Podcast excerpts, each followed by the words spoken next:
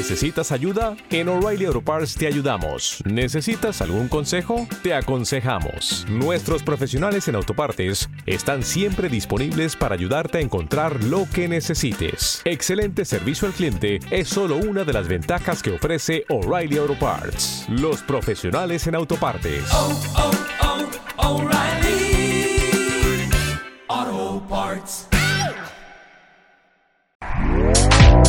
Este podcast forma parte de Evox Originals. Disfruta de este avance.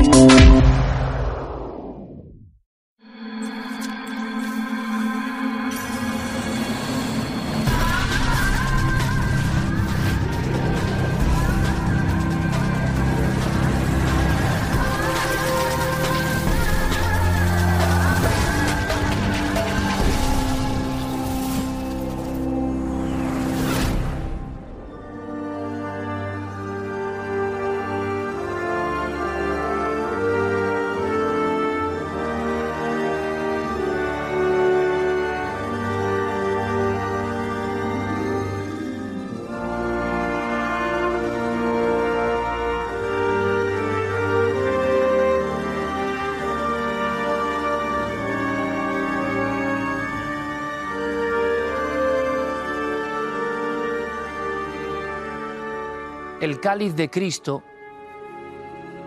la copa de la última cena, el grial de Valencia.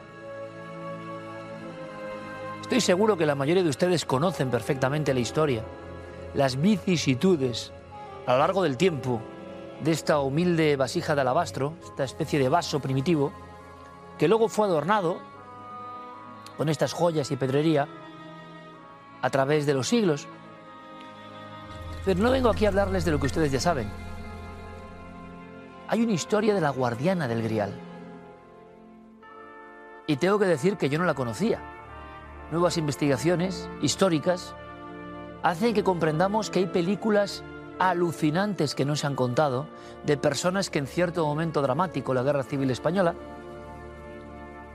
se jugaron la vida para que esto con polémicas entre arqueólogos, expertos, eh, sigue ocurriendo.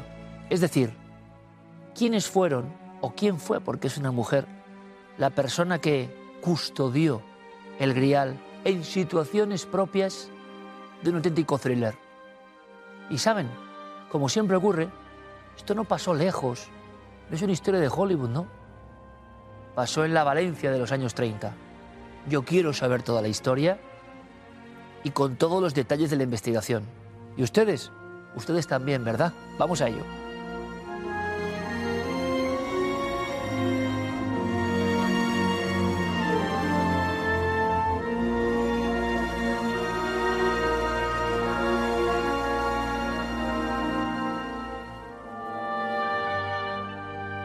¿Y cuántas, cuántas historias dignas de la mejor película que todo el mundo diría eso es una ficción?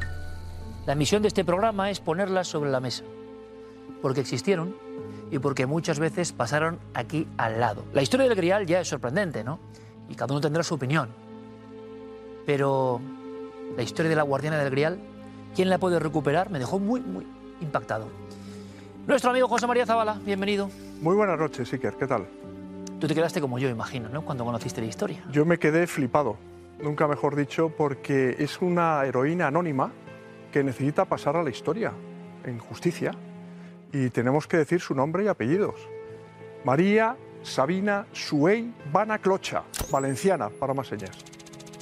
Tú me, como pasa con Zavala, ya le saben, éxito en el cine con sus películas, la de Carlo Acutis, ha arrasado en el mundo, ha sacado últimas noticias de Jesús.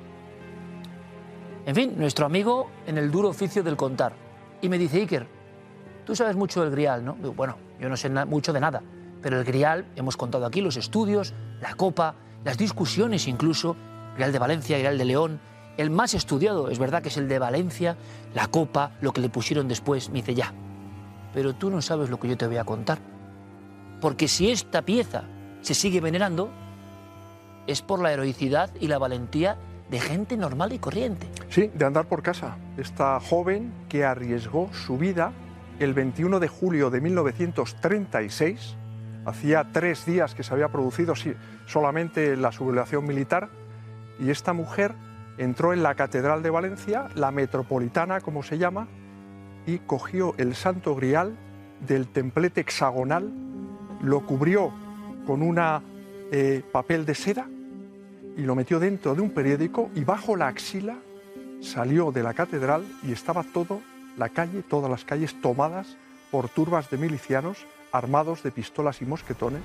Y esta mujer que iba temblando como una auténtica polichinela por la calle, avanzando hacia la casa de su madre, en la calle Avellanas número 3, nuestros telespectadores que vivan en Valencia localizarán perfectamente esa calle, iba seguida a cierta distancia por el canónigo de la catedral, Elías Olmos, que iba vigilando, pero claro, esta mujer temblaba de miedo por dentro porque sabía perfectamente que estaba en juego su vida y después estaría en juego la de toda su familia. Pero vamos a ver, José María, época tremenda de convulsión, inicio de la guerra, Valencia, el grial se custodia ni lo tempore en una parte importante de ese templo.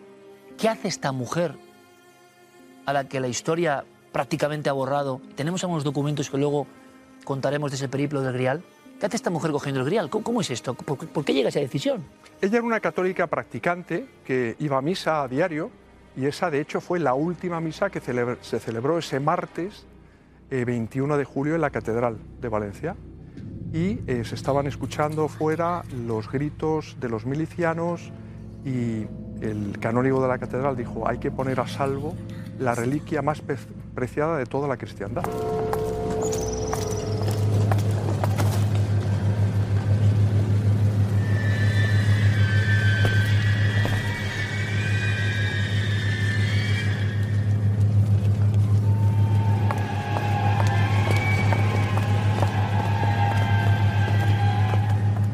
El canónigo tenía el temor de, como ha ocurrido en otros lugares en España, está bien documentado, se entrase a, a expoliar, a robar o a quemar. El temor absolutamente fundado, porque tres horas después de que María Sabina Sueibana Clocha, y repito los nombres y, y me encanta para que la gente lo pueda identificar, lo merece pueda pasar a la historia con toda justicia, tres horas después de que sacase, llevase bajo el brazo el Santo Grial en dirección a casa de su madre, entraron los milicianos y quemaron el altar de la iglesia, eh, profanaron el templo religioso, se llevaron numerosas obras de arte, algunas de las cuales todavía no han aparecido hoy. A día de hoy, en paradero desconocido. En paradero desconocido. Se entra ese mismo día, tres horas después, por tanto, es claro que ese grial hubiera sido una pieza muy codiciada o una pieza destruida, como ha ocurrido en otras ocasiones, ¿no? Bueno, hubiera sido una, una pieza absolutamente destruida. Si no llega a ser por ese acto providencial de María Sabina, no se hubiera salvado. El canónigo lo sabía, había una especie de operación interna, sabían que iba a ser ella la que se iba a encaramar y iba a cogerlo, ¿cómo fue? Sí, sí, ella estaba allí y le encargaron que la custodiase la reliquia en su casa. Pero también vaya encargo, José María, ¿no? Vaya encargo de ponerte entre la espada y la pared. Lo que pasa es que hay que ponerse también en la piel de María Sabina Sueibana Clocha. Cuando le hacen ese encargo, ella sabe que se juega la vida, pero insisto, era una persona de fe, religiosa, practicante, consecuente con sus ideas, ojo, Iker, que arriesgó el pellejo. Pero una mujer joven, una mujer que tenía una vida normal y corriente, que... Una mujer joven de andar por casa, una mujer normal, normal y absolutamente, eh, pero, pero una heroína. Vale. Tenemos la escena que con esa escena empezaría una película, una teleserie, un lo que tú quieras. Una mujer lleva posiblemente la copa de Cristo, por lo menos una copa que sabemos que es del siglo I, la copa original, lo que vemos ese basamento, luego los adornos que se ponen posteriormente, su trayectoria de la que hemos hablado muchas veces a través de San Juan de la Peña, eh, la adoración, la persecución, el anhelo de siglos sobre esa copa, y una mujer la lleva envuelta en unos papeles por esa calle llena de milicianos y va yendo hacia casa de su madre. ¿Cuál era el plan? ¿Cómo sigue la historia? Ella llega a casa de su madre en la calle Avellanas eh, número 3 y enseguida pues procede a camuflar esa, claro, es la más preciada reliquia de toda la cristiandad.